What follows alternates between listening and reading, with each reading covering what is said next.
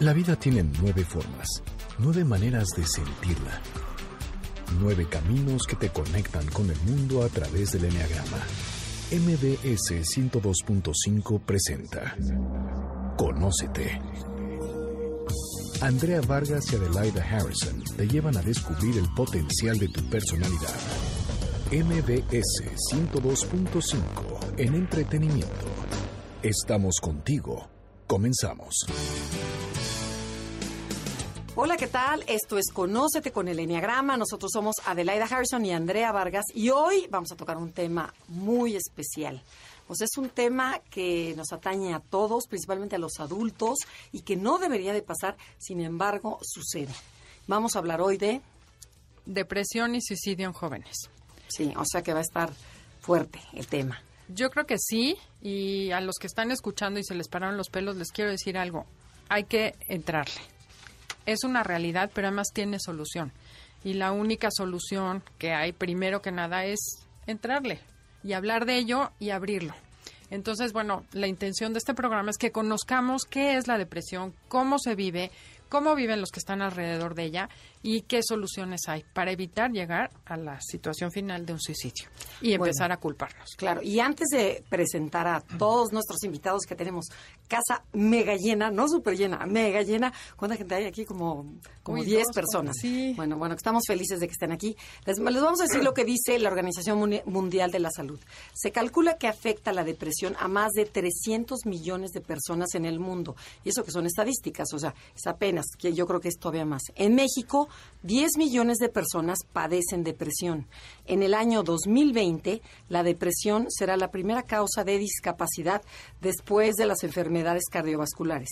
La depresión afecta más a la mujer que al hombre. Yo creo que era al, revés. La prevalencia es mujeres 2 a 1. Aunque hay tratamientos eficaces para la depresión, más de la mitad de, los afectados en todo el mundo este, no reciben estos tratamientos. O sea, mucha gente no sabe que está deprimida cuando sí lo está. Así es. Bueno, ¿por qué no presentamos a todos nuestros invitados? Sí, primero quiero decir y agradecer a Fundación FAN, que está con nosotros el día de hoy, porque además Fer es el que se encargó de organizar, unir todos los esfuerzos y generar una plataforma desde donde vamos a empezar a divulgar. Muchas gracias a ustedes por invitarnos. Estamos muy emocionados y a ver, que conozcan un poco de diferentes perfiles. La idea de este programa es que conozcan diferentes perfiles de la depresión y para así que quien nos escucha se puedan identificar que hay diferentes casos y que cada caso, aunque es un caso muy especial, se puede manejar de una manera muy, muy, muy fácil. El día de hoy tenemos con nosotros a dos especialistas en el tema. Eh, tenemos al doctor César Velasco. Él es psicoterapeuta y director general de la Fundación Felizmente para la Prevención del Suicidio y además eres terapeuta de pareja. Sí, psiquiatra y terapeuta de pareja. Bienvenido y muchas gracias, por estar el día de hoy. Muchas gracias, Adelaida. Muchas gracias por la invitación. Y también tenemos a Adriana Campillo. Adriana es terapeuta familiar y de pareja, coach, se especializa en terapia relacional y en desapego, manejas ansiedad, eres especialista en la ansiedad y bueno, eh, tu enfoque es sistémico. Sistémico y este, estoy este, graduándome de, tanatóloga que es, un campo maravilloso que he descubierto últimamente. Ay, qué padre, pues bienvenida y gracias por acompañarnos y darnos este apoyo, porque si no, eh, quedaría un poco cojo el programa. Es un honor. Bueno, y también vamos a tener invitados, que no, no vamos a decir nombres, pero voluntarios que, nos van a platicar sobre sus casos en cuestión de la depresión. Y, queremos agradecer esa valentía y esa generosidad de venir a compartir su testimonio para que otras personas se beneficien y realmente podamos lograr un cambio de actitud y de, conducta hacia este problema. pues bueno, para empezar nos gustaría que nos contaran, César, ¿qué es la depresión? Encantado. Lo, primero que hay que decir, y eso es probablemente lo más importante que se puede escuchar hoy, es que la depresión es una enfermedad. No es un sentimiento, no es una forma de ser, no es una característica de la personalidad, es una enfermedad. ¿Pero qué? ¿Es un desbalance químico? Mira, la, la, realidad es que, que las últimas investigaciones nos orientan a que la depresión es una enfermedad del cerebro o del sistema nervioso, digamos, provocada por un proceso de inflamación. Ese proceso de inflamación lo que genera es la disminución de ciertas sustancias que sirven para la comunicación entre las neuronas y esta disminución de las sustancias es lo que al final provoca los síntomas de la enfermedad. Al hablar de una enfermedad no nos referimos solamente a un síntoma, como podría ser la tristeza, eso que popularmente utilizan las personas para referirse a la depresión, ese ando depre, que es una tontería.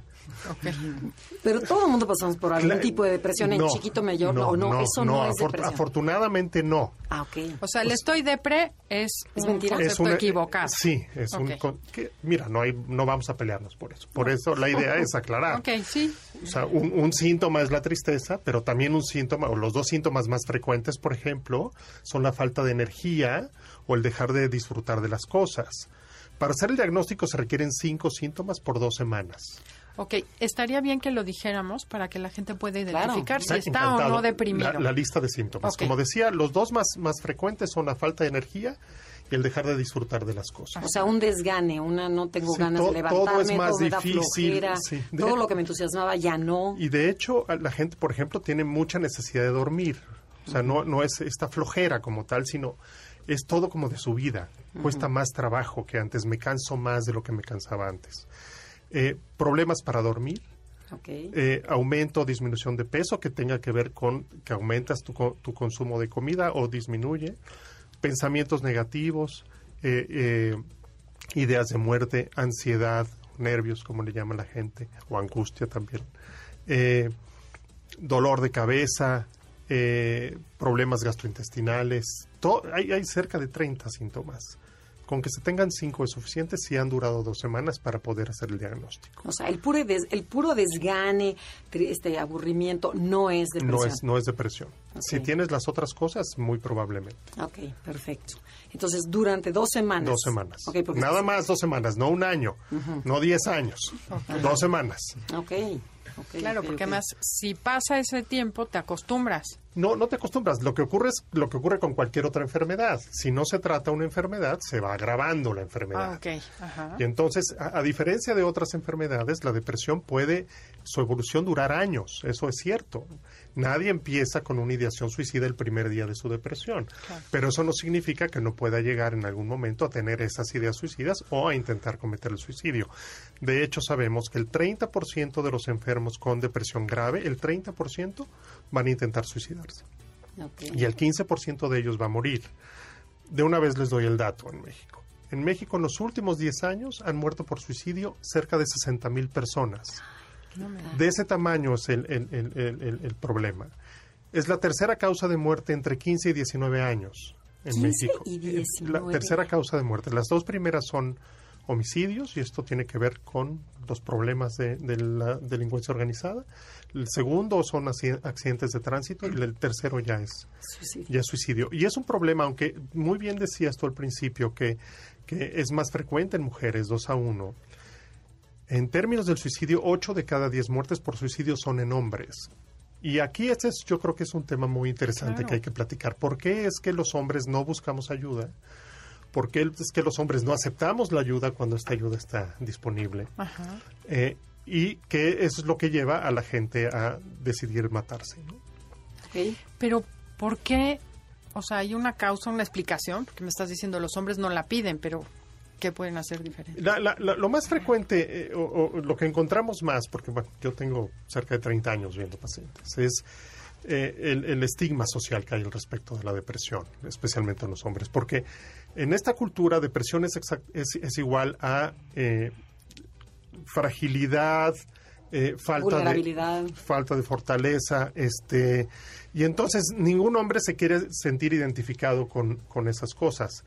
Y por otro lado, hay un rechazo absoluto al hecho de tomar medicamentos, por ejemplo, cuando requieren. Entonces, hay toda una serie de ideas equivocadas muchas veces a- acerca de que si tomo un medicamento me voy a ser adicto al medicamento y entonces yo prefiero no, este, aunque eso signifique que me vaya al bar o a la cantina tres veces a la semana y me Eso te- meta eso te quería dos, preguntar. dos, bolle- dos botellas, ¿no?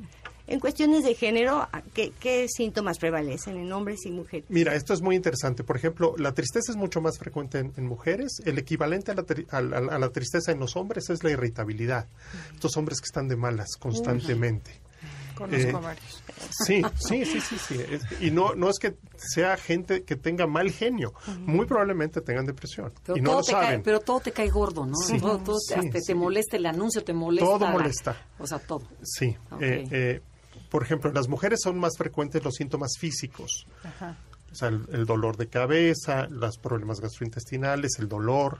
Es, es interesante, el 70% de los pacientes en México tienen algún tipo de dolor asociado a la depresión que no se encuentra ninguna otra causa. Y en el momento que le das tratamiento con ciertos antidepresivos, Se quita. se quita el dolor también. Eh, eso, les digo, es interesante. En los hombres son más frecuentes, por ejemplo, las conductas impulsivas asociadas a la depresión. Entonces, es más frecuente encontrar eh, el, el consumo o el abuso de sustancias en hombres que en mujeres. Eh, Las mujeres tienden mucho más a hablar del tema. Las, las mujeres socialmente son mucho más hábiles que nosotros para eso. Siempre tienen a alguien. Redes, alguien. de, redes de amigas. La terapia Los silvestre, que digo yo. Sí. Los hombres no tenemos a nadie. Nos da mucha vergüenza hablar de esto y además eh, nos da miedo porque probablemente si abro esto con mis amigos voy a ser objeto de, de- De crítica, ¿no? o de o de burlas o de, de lo que sea y entonces mejor no lo hablo. Entonces los hombres lo viven mucho en soledad este problema. Por eso se suicidan más. Sí, sí, Claro. sí, es una pena, pero sí. Ok, y a ver, ¿y hay diferentes tipos de depresión? ¿Hay niveles? Sí, yo- si quieren, desde el punto de vista más como de la sintomatología de los pacientes, lo que yo les podría decir es que existen tres niveles de depresión, leve, moderada y severa, digamos, ¿no? Eh, en general, la- no, no cambia con, con la presentación de los síntomas, sino con la gravedad de los síntomas. A excepción cuando ya se presentan ideas de muerte o ideas de suicidio. Cuando un paciente, aunque tenga tres semanas de empezar con la depresión, ya tiene ideas de muerte, ya lo, lo podemos calificar como una depresión grave. ¿Sí? Pero O- si no, los síntomas se van se van a- haciendo más graves, exactamente. Es decir, Claro. alguien que al principio probablemente este, le empieza a, costar trabajo dormir, entonces de pasa, pasa de ocho horas a seis horas. En una depresión grave podemos encontrar gente que duerme dos horas o tres horas solamente por la noche. Sí, el- los síntomas se van siendo más graves, ¿no? Y el impacto en la funcionalidad de las personas es cada vez mayor. Por ejemplo, se sabe que, que eh, la depresión puede disminuir hasta 30% la productividad de las personas. Esto tiene un impacto directo porque luego la gente pierde su trabajo, Claro. lo cual hace todavía más difícil el asunto. Eh, ayer mismo veía yo un paciente, curiosamente, que, que, que estaba con tratamiento bastante bien y en esta empresa, que no voy a decir cuál es, decidieron hacer un antidoping, lo cual es en primer lugar es ilegal. Descubrieron que estaba tomando antidepresivos y le lo obligaron a que dejara tomar el medicamento. Entonces, sí. Y lo que pasó es que su- sus síntomas, que ya estaban bastante controlados, empezaron otra vez a intensificarse. Entonces, eh, estas cosas ocurren. Eh, eh, y, y- y, o sea, de ser alguien que ya había pasado de una depresión moderada, digamos, a, estar sin depresión, rápidamente vuelve, vuelve porque todavía no estaba curado. digamos. Tú dices que hay gente que no se quiere medicar y se echa la depresión como está. No hace nada por tomar pastilla, medicamento. Pero hay personas que creen que con el medicamento ya resolvieron su problema. No me lo contestes regresando de un corte comercial. ¿Seguimos? Esto es Conócete con el Enneagrama. El tema del día de hoy, depresión y suicidio en jóvenes. Estás escuchando el podcast de Conócete con el Enneagrama. MBS 102.5. Ya regresamos, esto es Conócete, estamos hablando de la depresión y el suicidio en los jóvenes. Y Adelaida hizo una pregunta, repítela para que nos volvamos a encontrar. Que así como hay personas que creen que no deben tomar medicinas porque se van a hacer adictos, hay personas que creen que tomando el medicamento van a resolver el problema. Y mi pregunta es, ¿se resuelve o no? Es una buena pregunta, muy buena pregunta. Eh, idealmente el tratamiento de la depresión tendría que incluir un par de cosas. Primero los medicamentos. ¿Para qué sirven los antidepresivos? Los antidepresivos te quitan los síntomas. No Para que resuelven puedas las causas trabajar de el la problema, que es muy importante. Te quita los síntomas. En mi experiencia, el medicamento este, promueve que seas escuchada en terapia.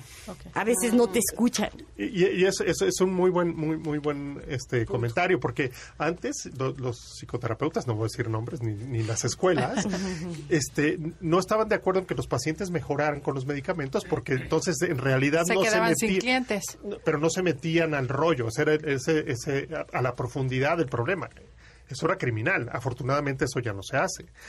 Ahora, seamos realistas, Adelaida. En este país, ¿qué porcentaje de la población tendría acceso, por un lado, a un medicamento y además a una psicoterapia? No es la mayoría. Muy poco. ¿Qué es lo que se hace? Eh, en términos reales, el tratamiento más utilizado es la psicoterapia. fíjate. Eso no significa que vayan con psicoterapeutas que estén bien preparados, eso es otra cosa, pero la gente sí busca ayuda en psicoterapia. En segundo lugar sería el grupo de personas que solamente toman medicamentos, contestando tu pregunta de manera concreta. Hay personas que solamente tomando el medicamento es suficiente para que se les quite la enfermedad, la respuesta es sí. No a todos, pero sí pero lo tienen que tomar a una dosis adecuada por un tiempo adecuado. ¿Cuánto es un tiempo adecuado? En, en- en psiquiatría utilizamos el, el concepto de remisión, es decir, tenemos primero un tiempo para que desaparezcan los síntomas. Generalmente eso, esto tarda tres meses y después de que desaparecieron los síntomas, un año más. Entonces, digamos, digamos que son un año, tres meses. ¿Por qué es que es tanto tiempo? Aunque los, los síntomas pueden desaparecer a los tres meses, si en ese momento se suspenden, la tasa de recaídas es del 90%. Si se suspenden a los seis meses, la tasa de recaídas es del 70%. Si se suspenden al año, la tasa de recaídas es del 20%. Por eso es que los damos un año. Ya sabemos que dos de cada diez van a recaer. Ya lo sabemos. Pero Ahora, no nueve de cada diez. pero no nueve de Yo cada lo diez. comparo un poco con el uso de antibióticos, ¿no? Todo mundo te dice, tienes que terminar el tratamiento, si no... no". Exacto. Y cuando te empiezas a sentir bien, ya lo dejas y no Sí, y lo recaes. y Pero nadie le tiene miedo a los antibióticos, no deberían de tenerle miedo al antidepresivo. Afortunadamente, a diferencia de los antibióticos, aquí no se crea resistencia al medicamento. Esa es una grandísima ventaja. Oye, pero yo quiero saber, a ver, ¿por qué, me voy un poquito para atrás, ¿por qué te deprimes? O sea, ¿qué te causa la depresión? ¿Es externa, es interna? ¿Por qué nos enfermamos? Mira, esa, esa clasificación que se tenía antes de depresión endógena y exógena ya no existe. Ah, ok. Eh, la realidad es que la mayor parte de los pacientes que vemos ahora por depresión lo que tienen es un eh, tiempo de estrés demasiado alto este, y demasiado largo. Si está sujeto a un nivel de estrés demasiado alto por demasiado tiempo. Y eh, la respuesta al estrés que hace el cuerpo eh, produce una serie de sustancias que aparentemente es lo que terminan por hacerle daño al mismo cerebro. El, O sea, el es- exceso de estrés. El exceso de las sustancias que produces El estrés, cuando la estás- cortisol. Sí, o la- las, las catecolaminas en general. Ahora, la bronca no es del cuerpo, la bronca es de estos niveles de estrés con los que vivimos. Ese es el problema. Otra causa de, de depresión, sin duda, es eh, una experiencia traumática, sin duda. Otra causa de depresión es una enfermedad crónica. O sea, u- otra enfermedad. Ahora, algo que hay que decir que, que no, que, que también es muy importante es que no cualquier persona se deprime. Eso también es cierto. Yo he visto pacientes que sufrieron de secuestro, que me los llevan al consultorio, la familia, inmediatamente después de la liberación, pensando que va a ser un desastre. Y estas personas no. Tienen un no sistema deprimen. inmunológico, ¿no? Pues, Pero ¿ya qué se debe? ¿Es una fuerza interna que tienes o qué? qué? La, ¿A debe real- que la- la realidad es que para tener una depresión, como para tener colesterol alto o cáncer, se necesita una predisposición genética. Parecería ser. Uno encuentra siempre en, en- en las familias de los pacientes más casos. Ahora, eso no hay manera de, en este momento de que lo sepamos, quiénes tenemos esa predispos- predisposición o no. Y además, sí se puede, de- de- de- este, en ese sentido, prevenir la depresión, porque parecería que como ya tienes los, la, la predisposición genética, a fuerza te va a dar. No, no es cierto. No es cierto. Y eso sería interesante después platicarlo. ¿Cómo le puedo hacer Para que no. para que aunque yo tenga en mi familia casos de depresión, a mí no me dé? Bueno, yo quisiera ahora pasar a otro aspecto de lo que es tener la depresión. Y no sé si alguien quiera compartirnos lo que es vivir con una depresión. Hola, este, me llamo Cristina Villanueva y estoy aquí como invitada de este programa. Les agradezco mucho el tiempo y el espacio.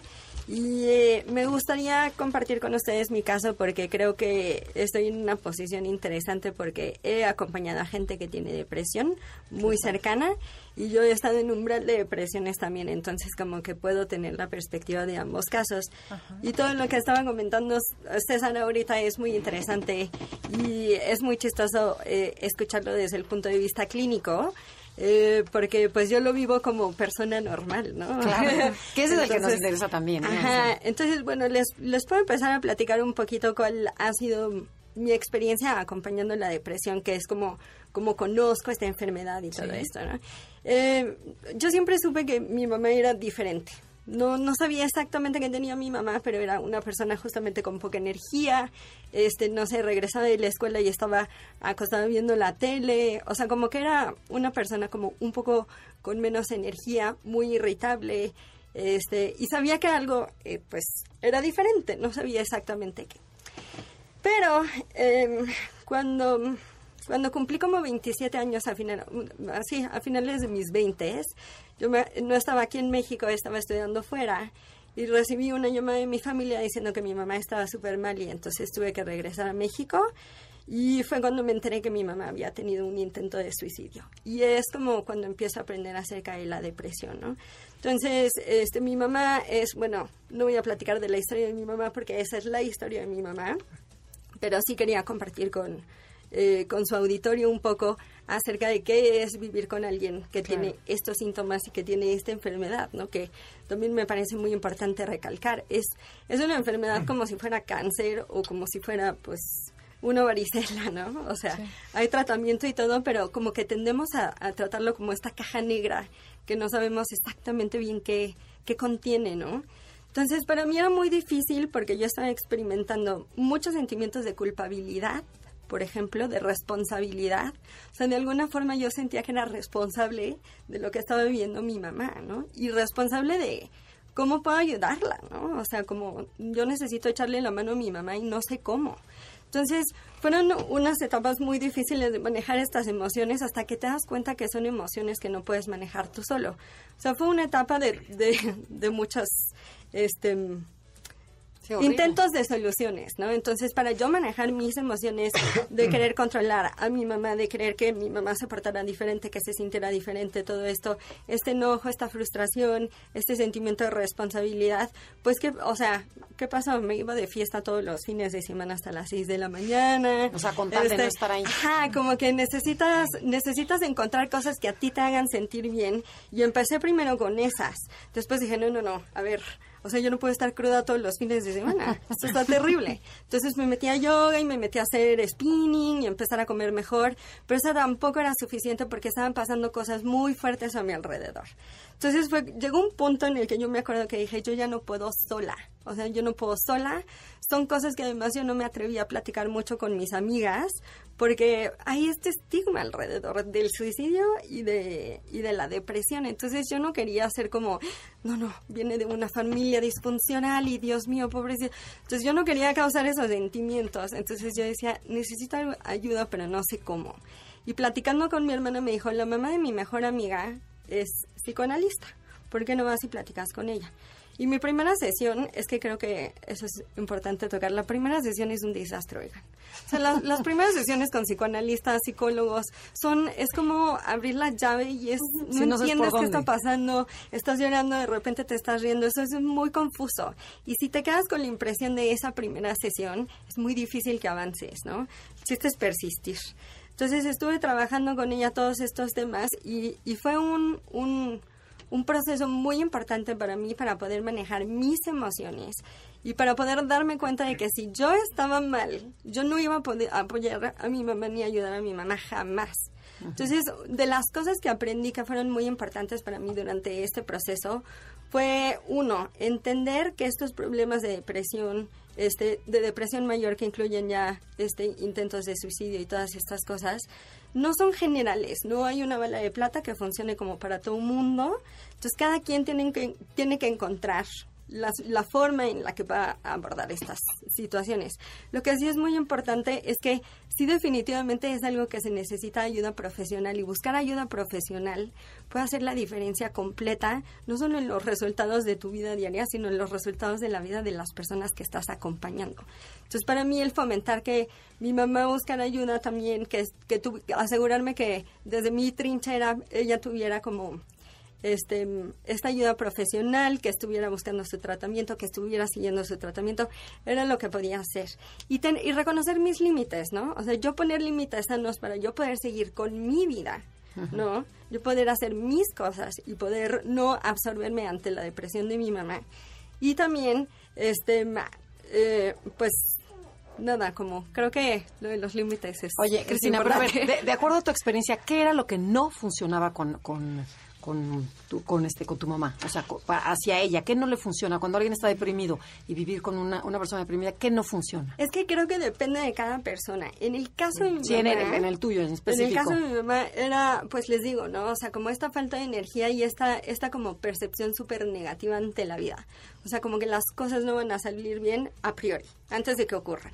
Tenemos que ir a un corte comercial, es que está muy interesante el programa. Esto es Conócete con el Enneagrama. El tema del día de hoy es depresión y suicidio en jóvenes.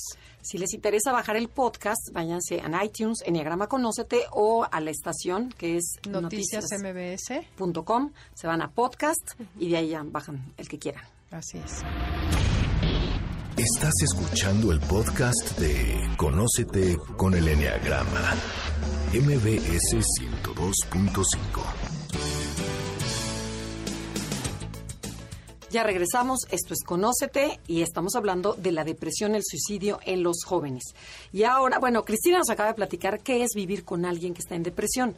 Y ahora tenemos a David González que nos va a platicar de él, ha sufrido la depresión. Entonces, quiero, queremos que nos platiques un poquito tu experiencia, qué se siente, cómo descubriste que estabas deprimido, cómo puedes ayudar a la gente para que para que identifiquen si están deprimidos o no. Perfecto. De entrada soy David, este mucho gusto, soy del norte, llevo 10 años viviendo acá. Este, hablo así, no estoy enojado. Eh, y bueno, eh, yo creo que me identifico mucho con lo que dijo el psiquiatra, un poco con el testimonio también de Cristina, que veía el tema ahí de su mamá. Digo, yo creo que los que estamos o hemos padecido de este tema eh, sabemos cómo, todas las cosas que hay alrededor, ¿no? Pero yo creo que lo, lo, más importante que me gustaría decir, más allá de hablar de cuáles eran los síntomas que yo tenía cuando detecté que estaba en este estado de depresión o ansiedad, era que me dijeron eh, muchas veces que debía de tomar algo. Y, yo creo que fui muy reacio y fui, fui muy necio y por múltiples factores, ¿no? Yo creo que la principal es cómo puedes estar atado a una pastillita, ¿no? Como que hay todavía un tabú. Eh, yo siempre digo que cuando te enfermas de cualquier cosa, te da una pastilla y luego luego vas en búsqueda de ella, ¿no? Te da gripa, buscas una inyección pero cuando se trata de temas más como mentales, escabrosos, de actitud, que dices, oye, esto, dime Yo cómo, puedo ¿no? Sola, ¿no? Entonces, eh, me costó mucho trabajo. Yo, mm, digo, de entrada me acuerdo que de chiquito eh, era muy ansioso y me acuerdo que subía a la, a la terraza de mi casa a gritar porque decía, ¿qué es esto que tengo aquí? Yo sentía una ansiedad y una angustia que obviamente hace 25 años pues yo no le iba a decir a mi papá, pues me siento deprimido, ¿verdad? Son cosas que tú no sabes. Y, luego conforme fui creciendo, me acuerdo cuando estaba en la universidad, estudié en Monterrey eh, y, digamos, en Monter cuando sales de tu casa, pues hay una serie de cosas que pasan, ¿no? Dejas de comer bien, etcétera, ¿no? Muchas cosas. Y me acuerdo que voy con un internista y me dice, oye, te voy a recomendar este tratamiento para que te relajes, ¿no? No sé si me lo vendió mal o no sé qué me dijo, pero yo dije, yo no me lo voy a tomar. Que se lo Entonces, fue la primera vez que me lo dijeron. La segunda vez que me lo dijeron fue un amigo que viendo mis síntomas y su mamá también tenía unos síntomas parecidos. Me dijo, te voy a recomendar un psiquiatra en Guadalajara. Bueno, ya me dijo psiquiatra y dije, menos, no, estoy no voy. Total, eh, sí, lo quiero. Fui, eh, digamos, impulsado por él. Él casi casi me llevó y me dijo, David, te va a ayudar. La segunda persona que me recomendaba algo. Y dije, hijo eso. ¿Qué hice? Sí me lo empecé a tomar, pero no terminé el tratamiento. Entonces, como decía mi mamá, yo soy muy terco. Luego la tercera vez eh, me quitaron la vesícula. Y el internista, al ver que yo tenía ciertos síntomas, que yo creo que ahora descubro por qué son, me dice, ¿qué crees? Te vas a tener que tomar otra vez. O sea, me volvió a recomendar un tratamiento y decía, no puede ser. eh, o decía, bueno, pues ¿qué me saben? Porque me están recetando lo mismo. Y eh, por suerte eh, me ayudó mucho ver un libro en, ah, en Liverpool, este, de Mariano Escobedo, de un doctor que no sé qué piensen, que se llama Daniel Amén, es un psiquiatra, más allá de todo lo que puedan decir de él, pero él tiene un, un libro que se llama Cambia tu cerebro, cambia tu vida. Ah, sí, sí. Y dice, nuevo programa para vencer la ansiedad, la depresión, las obsesiones, la irritabilidad, la impulsividad y el nerviosismo. Dije, este cuate me conoce. Soy yo. Compré el libro, eh, vi todo lo que decía y dije, es momento de hacer algo. Eh, tuve la, la suerte o la fortuna de ir a su clínica, me hicieron una tomografía y a mí hasta que me enseñaron mi cerebro, que yo no sé, digo, creo que hoy, eh, digo, es, es polémico ese caso, pero hasta que me enseñaron qué le pasaba a mi cerebro, fui como que se me abrió la mente para decir, oye, sí necesito un tratamiento.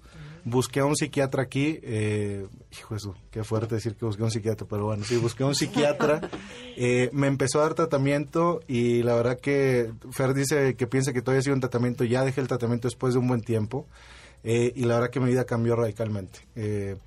Eh, Pero ¿cómo era antes y cómo era después? Porque sí, no quiero hablar de los síntomas, pero sí porque mucha gente a lo mejor está deprimida y no lo sabe. Sí, yo, yo de entrada creo que me considero una persona como eh, optimista, positiva, buena onda, y obviamente me han pasado muchas cosas como a todos, ¿no? Pero de repente decía, oye, ¿por qué me, me estoy sintiendo así? O sea, ¿por qué de repente un día normal me siento como muy angustiado o como no tengo ganas de nada? Como que yo decía, esto no es parte de mí, ¿no? Entonces cuando ya empecé a ver... Eh, di- digo, hoy, por ejemplo, sé que soy intolerante al gluten, que eso me quitaba mucha energía, eh, pero como que de repente eh, tenía muchos altibajos. Decía, yo no quiero, no quiero estar así, o sea, ¿qué me está pasando, no? Soy una persona que he hecho ejercicio, este, entonces como que digo, pues, ¿qué le falta a mi cerebro, no? Y hasta que me di cuenta que ya sistemáticamente los domingos o ciertos días, digo, también tengo cierta espiritualidad, que esa es otra cosa, es otro shock, porque digamos en cualquier tipo de religión o iglesia como que te hacen decir con Dios todo lo puedes cuando no o sea tu, tu organismo algo le falta no este y, y hay que ayudarlo no y yo creo que ese es el principal mensaje que le puedo decir a, a todo el auditorio este que ir al psiquiatra es como ir con un eh, si te quebraste un hueso te lo tienes que arreglar no entonces básicamente por ahí va la cosa Oye, David, a ver, una pregunta. ¿Qué tanto era que no querías tomar medicamentos por lo que fueran a pensar? Lo que se, lo- lo- ¿Cómo te identificarías tú si fueras alguien medicado? Y al ser hombre del norte, o sea, ¿qué opina la gente cuando platicas su caso?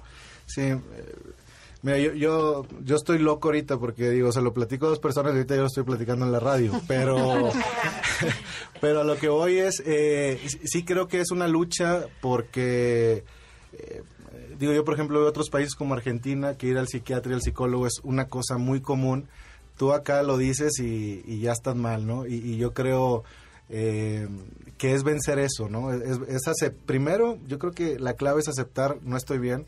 Segundo, decir, oye, prefiero estar bien versus lo que piensen los demás de mí. Claro.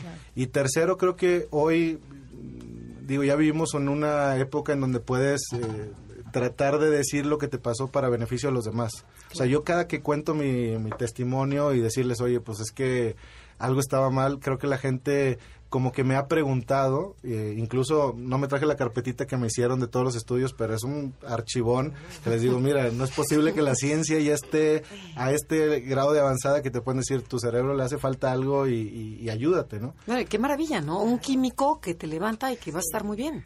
Y por un tiempo, digo, Yo quiero hacer dos comentarios. Uno, que cualquiera de los que están aquí casados, ¿qué le diría a su esposa si está embarazada y le dice, pero sabes qué, yo no creo en los ginecólogos?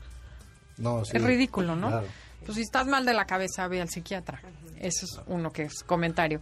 Y lo segundo que te quisiera preguntar, ¿cómo es tu vida hoy? O sea, todas esas personas que te da pánico, que te dejaran de hablar, que te tacharan, ¿qué sucedió realmente contra la fantasía que tenías? Sí, definitivamente yo creo que, digamos, poca gente se ha enterado de lo que verdaderamente me pasó y toda la cantidad de tiempo, dinero y cómo me sentí, ¿no? Pues después de este programa ya Sí, no. no, ya todo el mundo, ¿no? Eh, pero yo creo que lo importante es hoy cómo me siento y, y la paz que tengo y sé que no me falta nada, ya terminé el tratamiento y hago una vida feliz.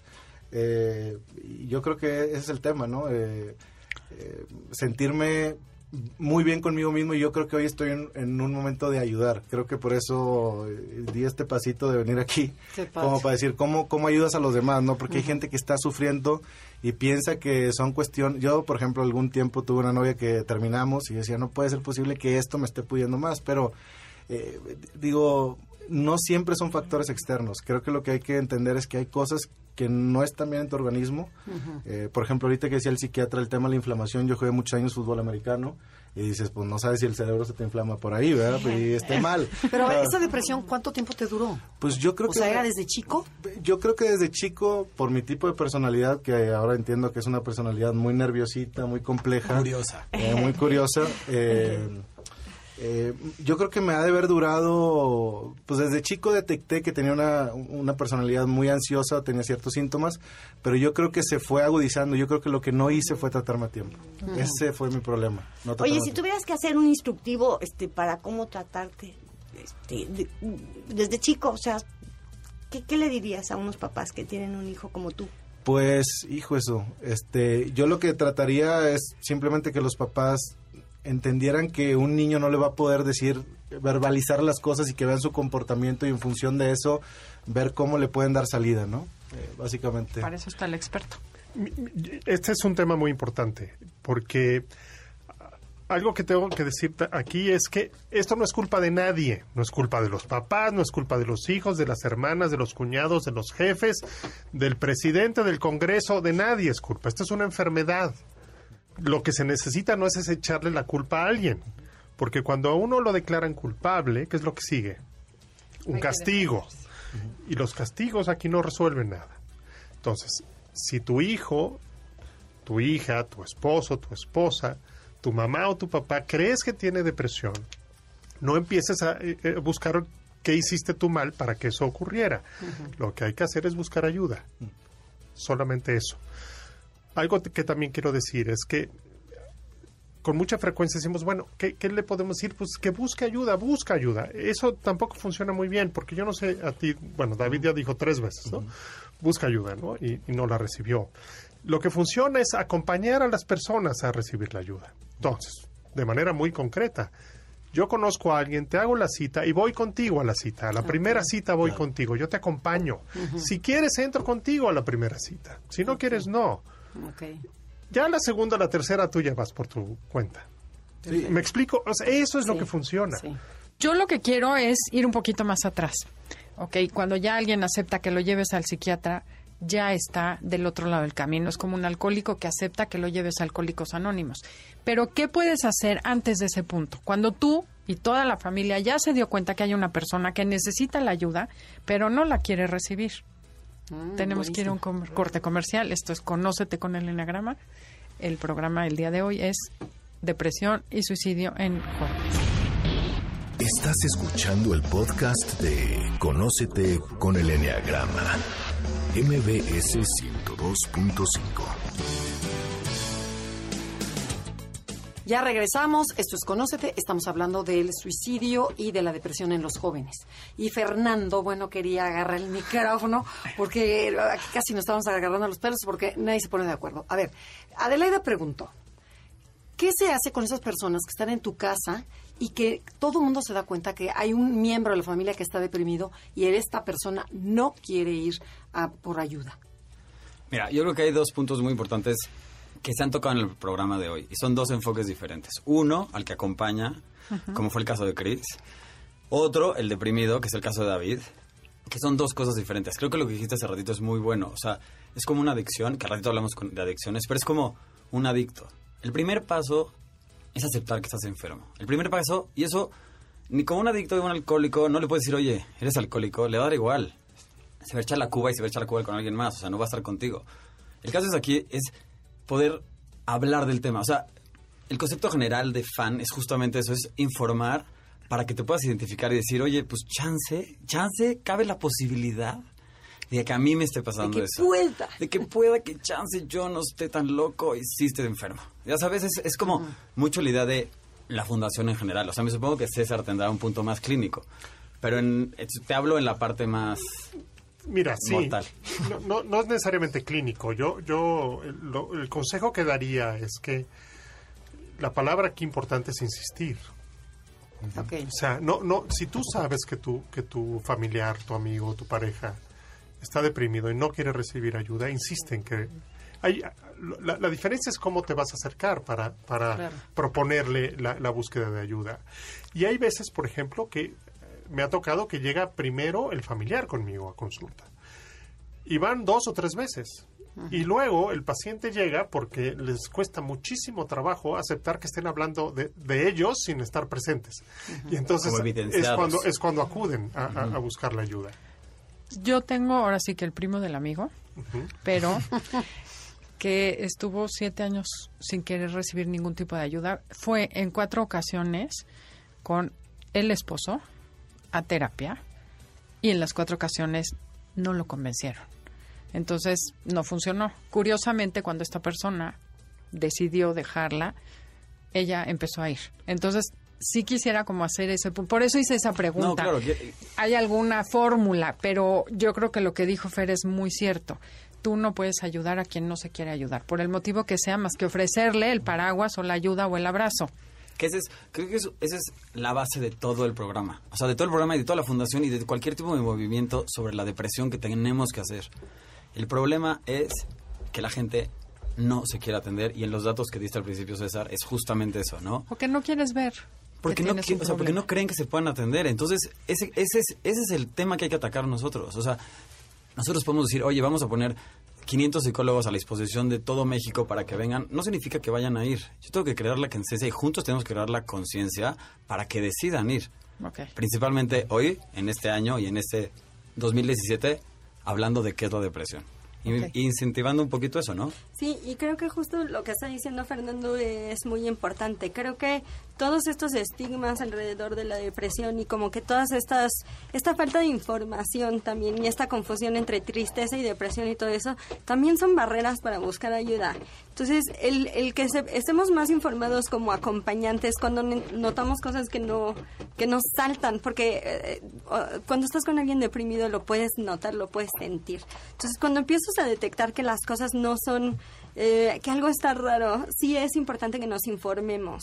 O sea, entender muy bien qué es la depresión es el primer paso para poder dar ayuda y para poder recibir ayuda, porque necesitas ayuda tanto como paciente de depresión como acompañante de alguien depresivo. Entonces, eso es solamente lo Sí, que en, en fan hablamos mucho como de, la comunicación es mucho de yo soy tu roca, ¿no? Esta expresión en inglés de I'm your rock, que ser la roca no significa que eres el que le vas a solucionar. O sea, eres el que lo es detiene cuando él se quiere. tomar. Literal el apoyo. Ok.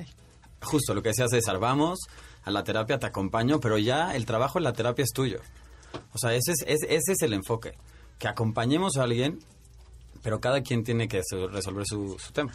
Bueno, ahora quisiera la otra parte de la moneda, la otra cara de la situación. Ana Pau nos va a contar cómo a ella los medicamentos no te funcionaron. ¿Qué es lo que hiciste? Bueno, hola, mi Hola, nombre bienvenida. es Ana Pau, mucho gusto y gracias por recibirme aquí. Al contrario. Este, pues bueno, primero que nada me gustaría decir que aunque el tema central es la depresión y sí hay factores que se repiten en diferentes personas, al final cada cabeza y cada ser humano es un mundo, entonces lo que para unos es medicina, para otros es veneno y viceversa, ¿no? Entonces creo que hay que ver cada caso en específico y desde su propia situación y ver qué factores están siendo o sea, qué es lo que está motivando esta depresión, ¿no? Sean factores externos, internos, ambos, y en, y en qué circunstancia está la persona. A mí me gustaría antes que nada como contar un poquito de qué es lo que yo sentí cuando estaba deprimida, ¿no? Porque más allá de lo que leas en Google o en un texto, es, es una experiencia que, que sentí en todo mi ser, ¿no? Entonces, sí me gustaría compartirlo para que si alguien se siente así, sepa, ¿no? Este rollo. Entonces, este, pues lo que yo sentí era un vacío brutal en la boca del estómago. No tenía ganas de comer. Como dicen, tenía muchísimo sueño, a veces insomnio, pero la mayor parte del tiempo sueño. Este, dejé de ir a la escuela, eh, me volaba las clases, obviamente mis papás no sabían, me corrieron de la escuela Eh, esto obviamente me dio más depresión.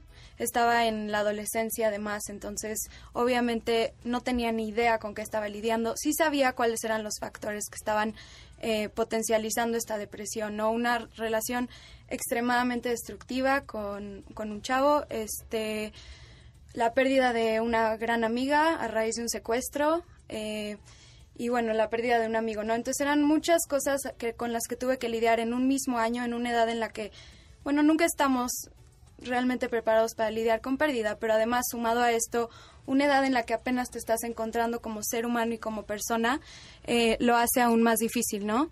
Entonces, este, realmente yo como describo ese periodo de mi vida es como si me hubiera puesto, o sea, hoy lo veo como en retrospectiva como algo muy difuso. En sí, para mí es como si hubiera estado borracha un año, literal.